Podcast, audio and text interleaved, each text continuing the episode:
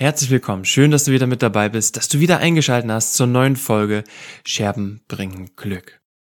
Heute habe ich den ersten männlichen Interviewgast bei mir in der Serie. Und zwar den Lukas Tobler. Lukas Tobler ist gebürtiger Schweizer und ehemaliger Profi-Kanusportler.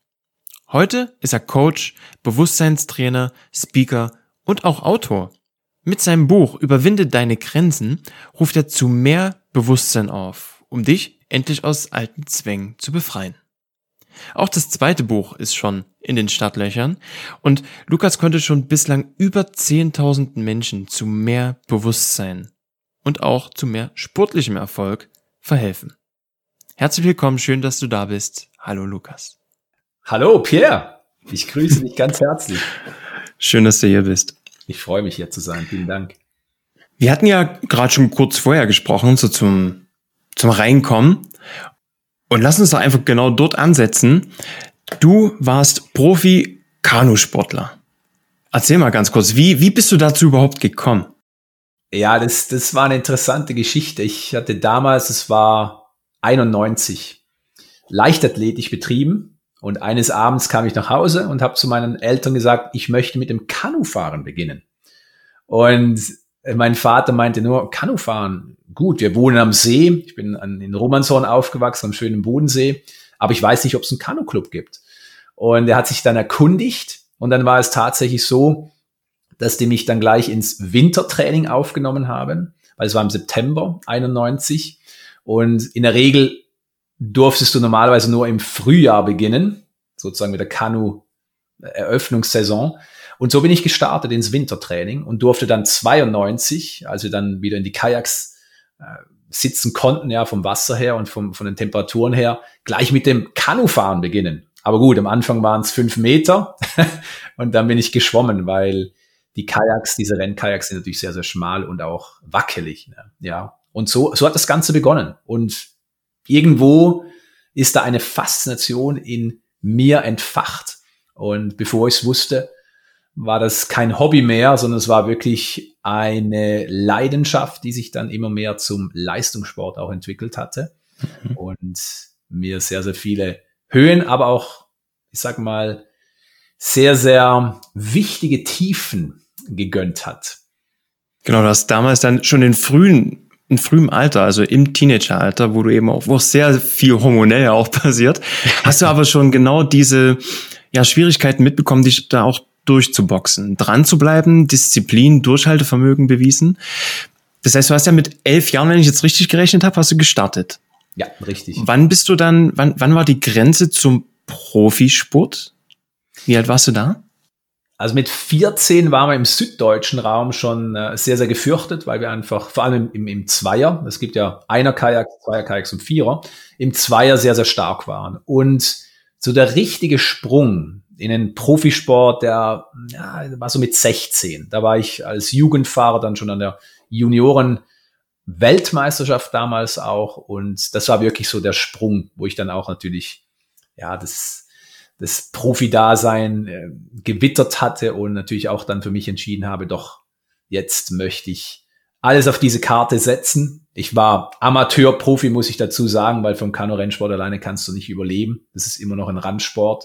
Also zumindest nicht in der Schweiz. Es gibt schon andere Nationen, wo das ein bisschen mehr gefeiert wird und entsprechend auch entlöhnt. Aber in der Schweiz war es reine Ideologie, rückblickend. okay. Das heißt, was hast du dann hauptberuflich in dem Sinne, hauptberuflich gemacht, beziehungsweise was hast du gelernt? Genau, also ich, damals habe ich studiert, ja, weil ich irgendwann dem Ruf der Gesellschaft nachgegangen bin. Du musst ja auch was Gescheites machen. Und ich dachte nur, ja gut, was kann ich machen? Was mir viel Zeit zum Trainieren bietet, habe ich mit Jura begonnen. Aber ich wusste schon von Anfang an, das wird nicht meine Richtung sein.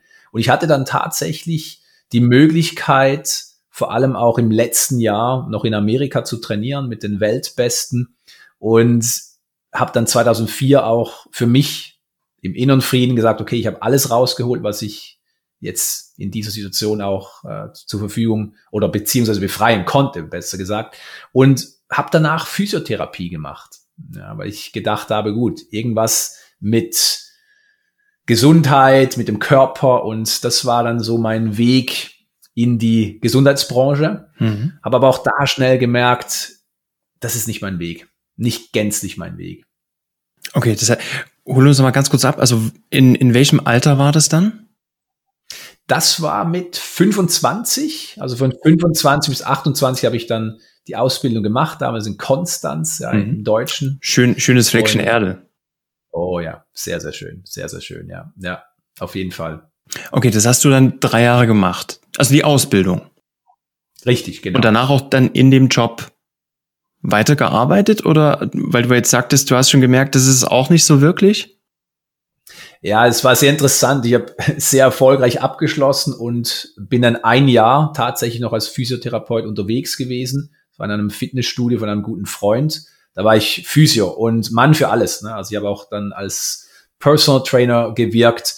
Und dann war es so richtig, wie du sagst, ich habe einfach gespürt, es ist nicht mein Weg, weil ich längst vor der Ausbildung in die Physiotherapie hineingeblickt hatte. Und das hat mich fasziniert. Ein guter Freund von mir damals, der war auch Osteopath, der hat mir alle Zusammenhänge gezeigt. Und ich wusste einfach, der Mensch ist mehr als sein Körper. Hm. Klar, das habe ich nicht jetzt neu erfunden, das wissen wir schon seit den Anfängen, aber ich habe einfach gespürt, ich möchte wirklich dem Menschen als Gesamtes helfen. Und da brauche ich mehr als irgendwelche körperlichen Ansätze. Und das war wahrscheinlich ein brennendes Verlangen in mir. Und es hat mich dann tatsächlich dazu geführt, dass ich irgendwann, ja, du hast es angesprochen, in der Bewusstseinswelt gelandet bin, als Bewusstseinstrainer. Und das war 2010, wo ich gesagt habe, ich kündige mhm. meine Anstellung als Physio und ich gehe in die Selbstständigkeit. Ja, mit einem Thema, was wenige Leute gekannt haben, ich habe meinen Weg nicht gekannt. Ich wusste nicht, funktioniert das oder nicht. Ich hatte einfach nur dieses brennende Verlangen, diesen Weg zu gehen. Und wie es so ist, ja, wenn du ein klares Ziel vor Augen hast oder einen Wunsch oder auch eine positive Erwartung, dann eröffnen sich Wege, Türen gehen auf. Und meine Tür war tatsächlich, dass ich sehr, sehr bald, nämlich auch 2010, dann eingeladen wurde zu einem Seminar, wo der Seminargründer, ein anerkannter Heiler und Bewusstseinstrainer, mir sozusagen die Tür geöffnet hat und gesagt hat, komm doch in unser Lehrerteam. Ja, und das war der Anfang. Und danach bin ich weltweit auf großen Bühnen gestanden mit Hunderten von Menschen. Wir haben die unterrichtet in der Bewusstseinserweiterung, also diese Erinnerung an das, was wir wirklich sind, mhm. mehr als Mensch. Und das war natürlich eine sehr, sehr lehrreiche Zeit für mich. Und darin habe ich etwas gefunden, was ich so nie angestrebt hatte. Ich wollte nie Speaker werden, weil ganz ehrlich, ich brauche das nicht. Ich muss nicht im Mittelpunkt stehen. Ja, ich stehe nicht auf der Bühne, um auf mich aufmerksam zu machen, sondern die Bühne hat sich für mich als ein Mittel entwickelt durch das oder vielleicht fast, schon ein Kanal, durch den ich meine Botschaft in die Welt tragen kann. Und ich hatte große Ängste vor dem öffentlichen Reden. Und trotzdem, als Leistungssportler habe ich gesagt, da ist eine Herausforderung. Und die nimmst du mit offenen Armen entgegen und du gehst einfach vorwärts. Ne? Und das war, das war natürlich eine Reise, die ich so nicht geplant hatte und die aber rückblickend genau das bewirkt hat, was ich heute als meine Lebensaufgabe bezeichne, nämlich Menschen daran zu erinnern, dass 100% Potenzial und wie ich sage, Großartigkeit in ihnen steckt und jetzt der richtige Zeitpunkt ist, diese Großartigkeit zum Ausdruck zu bringen. Ja. Sehr, sehr schön.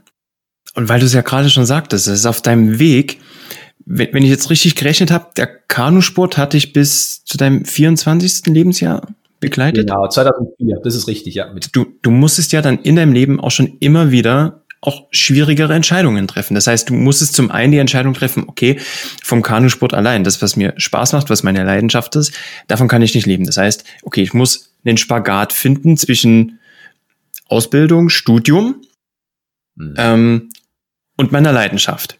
Das hast du geschafft. Irgendwann war ja dann aber der Punkt da, wo du bestimmt sagen musstest, okay, jetzt muss ich wirklich eine radikale Entscheidung treffen und muss das eine weglassen, um den einen Weg gehen zu können. Wie bist du damit umgegangen? Ja, das war tatsächlich 2004. ja, als ich dann gesagt habe, das ist mein Karriereende. Und weil ich für mich gesagt habe, ich möchte das Maximum aus der Sache und auch aus mir herausholen, habe ich das so geplant, ist jetzt vielleicht falsch ausgedrückt, aber so hingekriegt, dass ich wirklich dafür sorgen konnte, dass ich alles aus mir rausholen konnte. Und ich wusste einfach zu dem Zeitpunkt, mehr geht nicht. Mhm.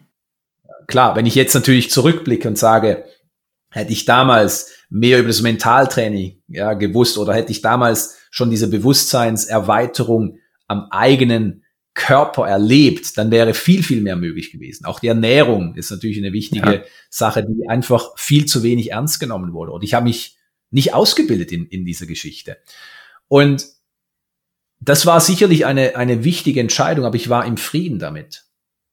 Nur eine viel wichtigere Entscheidung musste ich dann knapp ein Jahr später nicht mal äh, treffen, weil da ist alles zusammengebrochen. Ja, wie viele Leistungssportler nach ihrem Hoch mhm. erlebt auch ich ein extremes Tief. Und es war so schlimm, dass ich wirklich dann ein bisschen mehr als ein Jahr später, weil sich das über sieben Monate dann auch äh, hinausgezogen hatte, begann im Juni 2005 mit einer damals unwissend äh, was jetzt mein Wissensstand anbelangte, einer Panikattacke in einem Schnellzug, der notfallmäßig gestoppt wurde auf halber Strecke. Und ich habe mich wiedergefunden in, in, der Ambulanz und dann in, in der Notfallaufnahme. Ganz kurz, also der, der Zug wurde aufgrund deiner Panikattacke. Ah, okay. Wegen mir, genau, richtig. Das war auf halber Strecke. Mhm. Das war zwischen also in, in der Schweiz zwischen Bern und Zürich, das ist ein Schnellzug ohne Halt. Mhm. Und auf halber Strecke in Aarau war das, wurde der gestoppt. Und weil ich einfach, ich dachte, ich sterbe, um ganz ehrlich zu sein. Ja, ich wusste ja nicht, was mit mir passiert. Und da kamen Krankenschwestern vorbei oder Ärzte, die jetzt per Zufall, wenn wir so wollen, an Bord waren. Und ist dein Labrador, ne? Ja, ja, richtig, genau. Der meldet sich, der meldet sich auch zu Wort, genau. Sehr gut. Erstmal Revier markieren hier. Ja, ja, richtig. Muss auch immer seinen Senf dazugeben. Und ja, ich, ich wurde, wie gesagt, mit, mit einem Verdacht dann auf Herzinfarkt, ja, was dann später rauskam, ins Krankenhaus geliefert. Und das Problem oder vielleicht auch das Glück an der Sache war, dass sie nichts gefunden hatten. Ich wurde dann eine Stunde später wieder entlassen. Herr Toben, mit Ihnen ist alles gut. Da ist kein Problem. Ich wusste aber, da war etwas, was für mich nicht normal ist. Mhm. Ich habe mich nicht mehr gespürt. Ich hatte Todesängste. Das war so, als, als würde etwas von außen auf mich einwirken und es war aus meiner Sicht, aus meinem Gespür heraus nichts Gutes. Und es hat mich wirklich immer mehr in die Depression auch getrieben. Bis hin zum Aufgeben. Also ich habe keinen Horizont mehr gesehen. Ich hatte mich dann irgendwann gefragt nach vier Monaten, wie kann ich so noch zehn Jahre, warum auch immer zehn Jahre überleben? Ja, äh, ich konnte es mir nicht vorstellen. Ja. ja, und es war nicht etwas, was jetzt einfach nur auf Verstandesebene abgespielt hat, sondern das war wirklich etwas, was ganz, ganz tief in mir drin war. Und so habe ich dann auch tatsächlich immer mehr aufgegeben. Und ich war bereit zu gehen. Ich war wirklich depressiv, weil ich habe gesagt habe, so kannst du nicht überleben. Ja, jede Stunde kommt so eine Panikattacke, Todesängste, äh, Muskelverspannungen. Ich konnte keinen Sport mehr treiben. Überall, wo ich war, immer dieses Gefühl, oh, da kommt irgendwas und jede Sekunde, ja, wie oft am Tag, jede Sekunde und ich werde tot umfallen. Und wenn ich nicht tot bin, dann bleibe ich gelähmt liegen. Und ich hatte solche Ängste. Ich konnte nicht schlafen. Ich war schweißgebadet. Wie gesagt, kaum Luft gekriegt. Das habe ich damals alles nicht verstanden. Aber klar, wenn jemand Panikattacken hatte, dann weiß er, das sind die Symptome. Ja, Muskelverspannung, zu viel Sauerstoff im Blut und so weiter, ja. durchs Hyperventilieren. Bei mir war das aber so schlimm, weil mir niemand helfen konnte. Nicht, weil mir niemand helfen konnte, sondern weil ich gesagt habe, ich brauche keine Antidepressiva. Ich glaube nicht daran, dass es etwas Körperliches ist. Ich wusste, irgendwas passiert mit mir. Und so war nach vier Monaten, Monaten dann auch zeitgleich, wo ich begonnen habe aufzugeben, einfach dieser Impuls, Lukas, du musst nach innen schauen. Du solltest jetzt mal nach innen schauen. Was, was genau ist dir da aufgefallen? Was hast du entdeckt? Ja, sehr gute Frage. Äh, erstens gar nichts, weil ich mir, wie gesagt, die Frage gestellt habe, was bedeutet das? Ich konnte damit nicht sonderlich viel anfangen. Und in der Tat habe ich damit auch nichts angestellt. Ich wusste einfach nur, okay, da ist diese mega Herausforderung.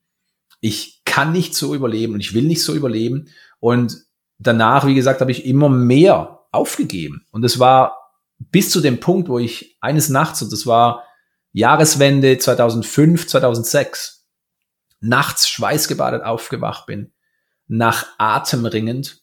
Und ich dachte in dem Augenblick wirklich, das ist jetzt definitiv nach all den tausend wahrscheinlich letzten Sekunden meine letzte Sekunde. Und ich habe nur noch für mich eine Entscheidung getroffen. Ich habe gesagt, okay, wenn das meine Zeit ist zu gehen, dann nehme mich jetzt nach Hause. Und was dann passierte, das war damals sehr verblüffend. Ich bin ja nicht gegangen, sonst wäre ich nicht hier, sondern ich habe dann gemerkt, wow, das ist ja interessant. Auf einmal kriege ich Luft, sprich meine Muskeln haben sich entspannt. Ich habe gemerkt, wow, die Panik ist wie weggeblasen und im selben Augenblick, und das hat mich bis heute geprägt, habe ich zwei Gedanken gehabt. Es waren aber nicht wirklich Gedanken, die wir jetzt täglich denken. Es war wie so, ich weiß nicht, ob das Wort Eingebung richtig ist. Ich wusste in diesem Moment, Lukas, du wirst irgendwann verstehen, was jetzt gerade mit dir passierte. Und du wirst es an andere Menschen weitergeben. Und damals konnte ich nicht viel damit anfangen, weil ich ja nicht verstanden habe, was passiert. Ich habe es nur insofern beobachtet, dass danach die stündlichen Panikattacken nicht mehr aufgetreten sind. Ich hatte wirklich danach vielleicht noch jede zweite Woche mal so einen Anflug von Panik und bin dann danach ins Physio-Studium gegangen und klar, da wurden nochmals alle Ängste getriggert, ja, weil ich natürlich auch die, die menschliche Physiologie, die Pathologie kennengelernt habe, wie die Krankheiten entstehen und bei jedem Zucken dachte ich, oh, Herzinfarkt oder oh, Schlaganfall. Aber es hat mich auch befreit, dieses Wissen, dass ich gesund bin hm. und dass es gar nicht sein kann, dass etwas nicht stimmt mit mir auf körperlicher Ebene, wie es ja damals schon die Ärzte auch gesagt haben. Und gleichzeitig war das natürlich für mich auch eine Reise, die mich in eine ganz andere Welt gebracht hat, in diese Innenwelt. Und was meine ich damit? Das ist unser Potenzial, das, was wir wirklich sind. Und jeder Mensch spürt das. Heute spreche ich gerne über das Herz, weil das Herz ist nicht einfach nur ein Pumpmuskel. Das Herz ist so viel mehr und selbst die westliche Wissenschaft kann es mittlerweile beweisen. Das Herz hat ein autonomes Nervensystem. Ja, 40.000 Nervenzellen, spezialisierte Nervenzellen, die wie ein Gehirn im Herz angebracht sind. Faszinierend. Und das bedeutet, das Herz hat wirklich eine Autonomie, wenn es darum geht, Prozesse im Körper zu regeln, Hormonausschüttungen. Und das hat mich sehr, sehr fasziniert. Und die Reise ins Herz sozusagen hat mich dann, wie ich es vorweggenommen habe, eben auch auf diese Bühnen gebracht, auch in die Persönlichkeitsentwicklung oder Bewusstseinserweiterung. Und für mich war es zeitgleich auch ein Ankommen bei mir selbst, mich zu erkennen und eben auch diese ganzen Selbstzweifel, die ich immer hatte. Mhm. Und ich bin heute wirklich auch der Meinung, oder ich spüre das, dass das sehr, sehr viel natürlich auch zu tun hatte mit den Panikattacken. Weil ich durch den Leistungssport vor vielem weg, weggerannt bin und wie viele Menschen mir das Unterdrücken von Emotionen antrainiert hatte. Ja. Und das war auch die Quintessenz. Das war das, was ich damals, 2005, 2006, während dieser Nacht mitgekriegt habe. Du wirst es verstehen. Was ich Jahre später verstanden habe, ist, dass genau das das Problem ist. Der falsche Umgang mit negativen Emotionen wie Angst. Anstatt sie willkommen zu heißen, was bedeutet, sie loszulassen, unterdrücken wir sie oder wir bringen sie in unnötigen und sehr, sehr ungünstigen Momenten zum Ausdruck, indem wir wütend werden, weinen, was nicht schlimm ist, wenn es nicht ständig passiert in, ja, in, in Momenten der, des Selbstmitleids und so weiter. Ja, genau, das ist, ein, das ist ein sehr, sehr schmaler Grad zwischen, ich darf traurig sein und ich darf diese Trauer zulassen und ich darf weinen. Richtig. Richtig. Und ist bei mir gar nicht so lange her, ähm, dann, dann kommt einfach alles mal wieder raus. Und du merkst einfach, wenn ja. du dem Raum gibst und wenn du das Ganze zulässt, dann ja. merkst du, wie, wie das innerlich frei macht, wie dieser Druck von der Brust weggeht. Und dann aber auch genau. den schmalen Grad zu finden, zu sagen, okay, und jetzt, wie geht's weiter? Was mache ich jetzt daraus? Genau. Was mache ich mit? Und dann eben nicht da drin liegen zu bleiben und sich einzukugeln und, und rumzujammern und in diesem Mitleid zu bleiben. Genau. Das ist der schmale Grat. Ja. Aber vorab, äh, vorher ab ist eben sehr, sehr wichtig, dem Ganzen Raum zu geben. Ja, richtig, richtig. Weil da merkst du ja auch, und das ist das, was ich als akzeptieren auch bezeichne, da merkst du auch, dass es ein Riesenunterschied ist, ob du ja. dir erlaubst zu weinen oder ob du es wegdrückst und weinst. Ja, weil wenn du wirklich in diese Trauer gehst oder in die Wut gehst, bewusst reingehst, was kaum jemand macht, dann wirst du merken, dass die Wut nicht lange hier ist. Ja. Und das, was du schön angesprochen hast, das, was danach kommt, das ist unsere Natur. Und unsere Natur ist Vollkommenheit. Ja, manche bezeichnen sie als Liebe oder Harmonie. Da wählt jeder seine eigenen Worte. Aber es ist dieses Gefühl von, ich ruhe in mir. Es ist das Gefühl von, es ist so, wie es ist und es ist alles okay, wie es ist. Und wenn wir da hinkommen, und das ist eine Fähigkeit, die jeder entwickeln kann, ich konnte das damals nicht, weil sonst hätte ich meine Panikattacken nicht gehabt. Heute sage ich aber rückblickend, das war für mich ein Riesensegen. Das hat mich zur Person gemacht, die ich heute bin, wo ich sage, ich habe keine Angst mehr vor der Angst. Im Gegenteil, ich weiß, dass ich weiterhin Ängste habe, so ist es nicht, aber ich weiß, wie ich damit umzugehen habe, wie ich sie überwinde oder wie ich trotzdem weitergehe. Und das ist einfach eine ganz andere Lebensqualität. Und darin auch andere Menschen zu bekräftigen, ihnen zu zeigen, dass es nicht nur einen Weg gibt, die Ängste zu überwinden, sondern auch, wie sie das schaffen, das erfüllt mich, weil was auf der anderen Seite wartet, ist ein erwachter Mensch. Ein Mensch, der seinem Herz folgt, ja. der seine Vision verwirklicht. Und das ist das, was wir heute brauchen. Erwachte Menschen, die in ihrem Herzen ruhen, die sich verletzlich zeigen, insbesondere auch Männer. Finde ich mega, dass wir hier ja unter Männern sind. Und ich habe so viele gute Freunde auch, die auch in, in, in dieser Branche tätig sind und die sich immer mehr öffnen. Ja, die sich nicht davor scheuen, Männer zu umarmen, zu sagen, ich liebe dich oder ich spüre dich oder ich habe Angst oder das hat mich traurig gestimmt, so wie du es auch gesagt hast. Und ich glaube, das ist auch der Mensch der neuen Zeit, der Zukunft, ja, ob Frau oder Mann, wir dürfen wieder mehr zu uns kommen und aus der Verletzlichkeit heraus leben, weil Schwäche ist nicht in uns drin. Schwäche bedeutet nur, wenn wir die negativen Gefühle wegdrücken und uns eine falsche Hülle aufsetzen oder eine Maske, genau. die Stärke suggeriert. Ja. Genau, weil wer sagt denn, dass Schwäche, also Verletzlichkeit zu zeigen, Schwäche ist? Ja, es, ja, es macht dich, es macht dich unheimlich authentisch, es macht dich offen für Neues Richtig. und es macht dich nahbar.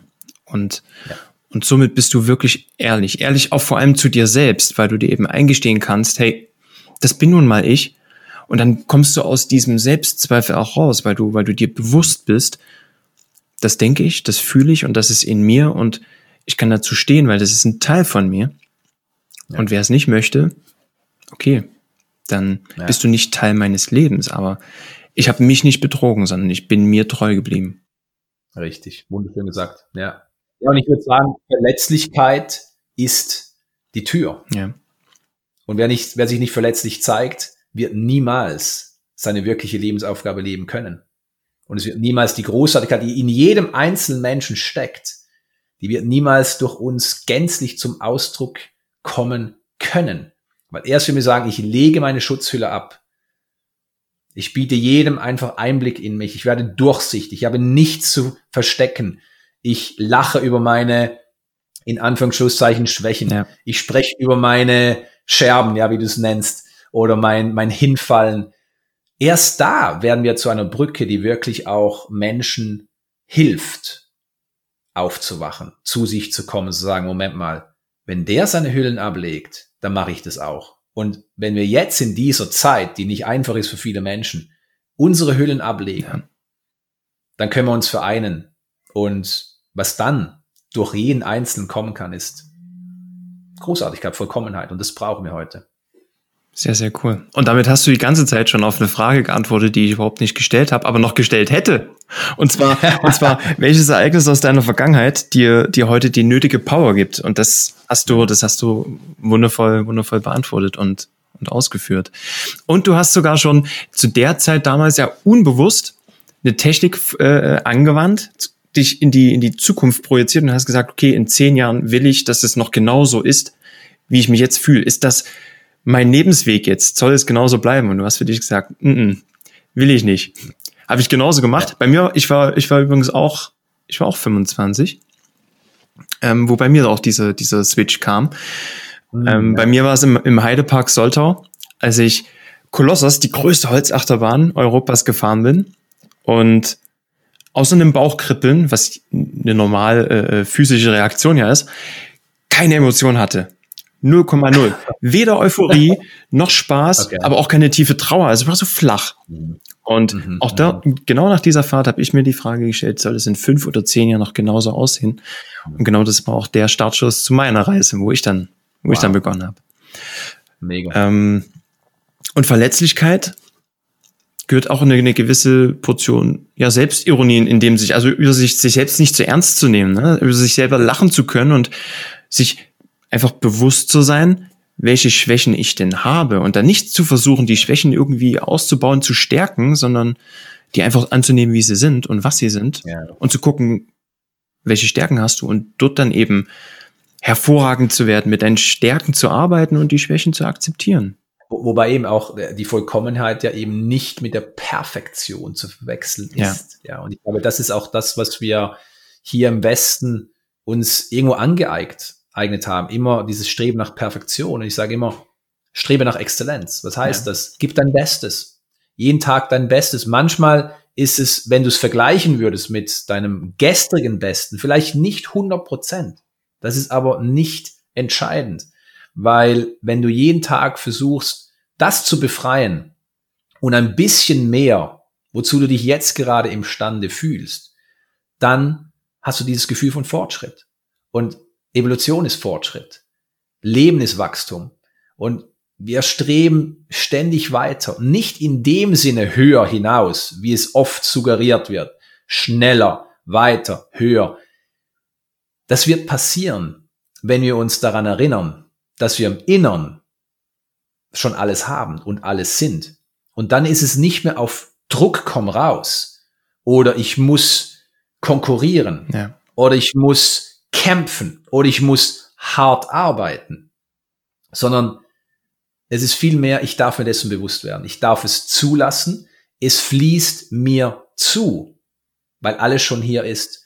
Und wenn wir diesen Shift schaffen, und es tun gerade viele, dann gehörst du nicht mehr zu denen, die hart arbeiten und sich sozusagen noch die Krone aufsetzen, weil sie wieder mal 13 Stunden oder 15 Stunden pro Tag gearbeitet haben, und irgendwann einen Burnout hatten, sondern deine Krone bedeutet, dass du anderen Menschen zeigst, es gibt diesen leichten Weg. Das ist nicht der passive Weg, aber der leichte Weg bedeutet, dass du im Einklang mit den Naturgesetzen bist. Und eines dieser Gesetze ist, wie gesagt, alles ist jetzt hier.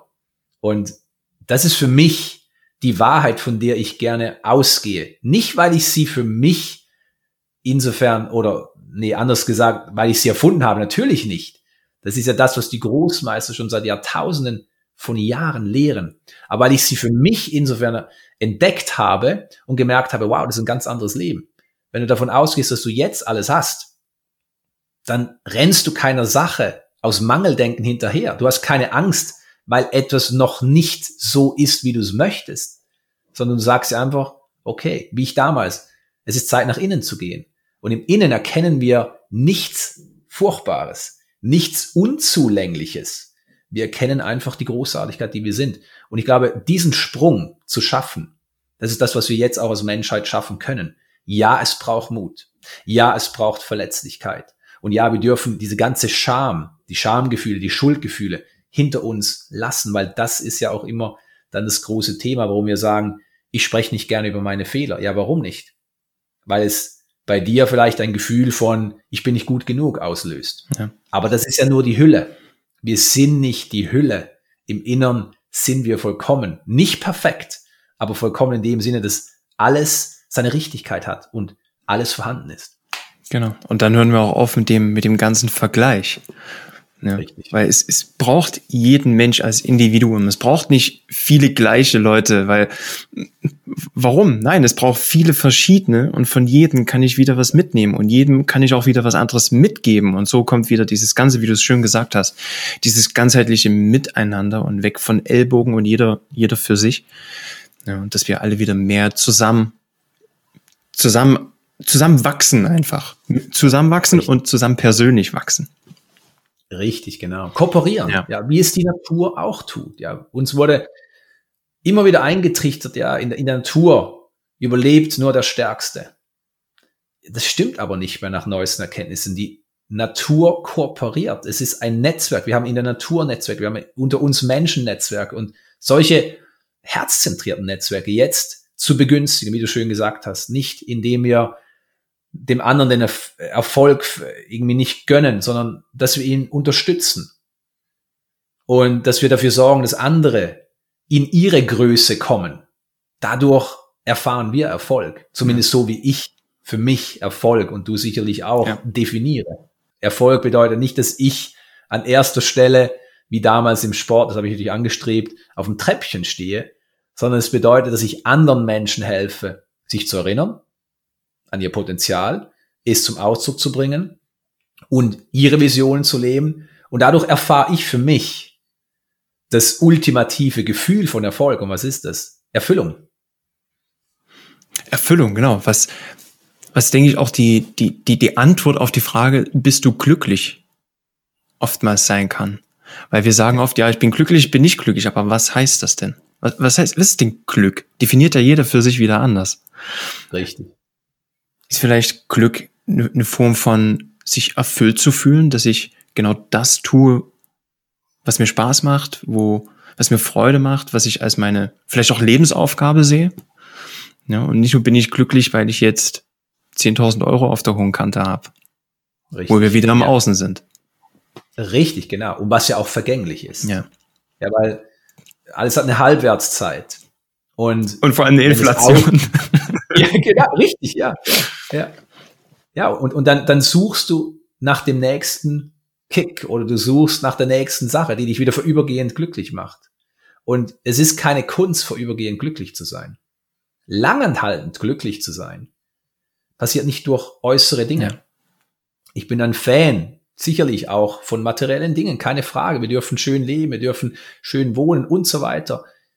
Aber wer das Glück sucht, findet es nicht im Außen. Wer das langanhaltende Glück sucht, der begibt sich auf eine Reise der persönlichen Entwicklung beziehungsweise des Wiedererkennens, dass eben auch das Glück in uns steckt. Und was uns Glück bringt, ist wirklich dieses Gefühl von Dankbarkeit oder einfach zu sagen, egal was da draußen gerade passiert, ich fühle mich wohl in mir, ich ruhe in meiner Kraft. Und das sind dann diese Momente, wo du vielleicht mit dem Auto unterwegs bist oder zu Fuß und du siehst ein Sonnenuntergang oder eine besondere Wolke. Und ich überkommt ein Gefühl von Dankbarkeit und von Glück. Und ich weiß auch, als es bei mir angefangen hat, habe ich immer gefragt, ja, aber es gibt ja gar keinen Grund, warum ich jetzt so glücklich sein sollte. Bis ich gemerkt habe für mich, weil wenn ich etwas erreicht habe in meinem Leben, dann ist es innerer Friede. Bis ich für mich gemerkt habe, dass genau das eben der springende Punkt ist, Glück ist unabhängig von Äußerlichkeiten.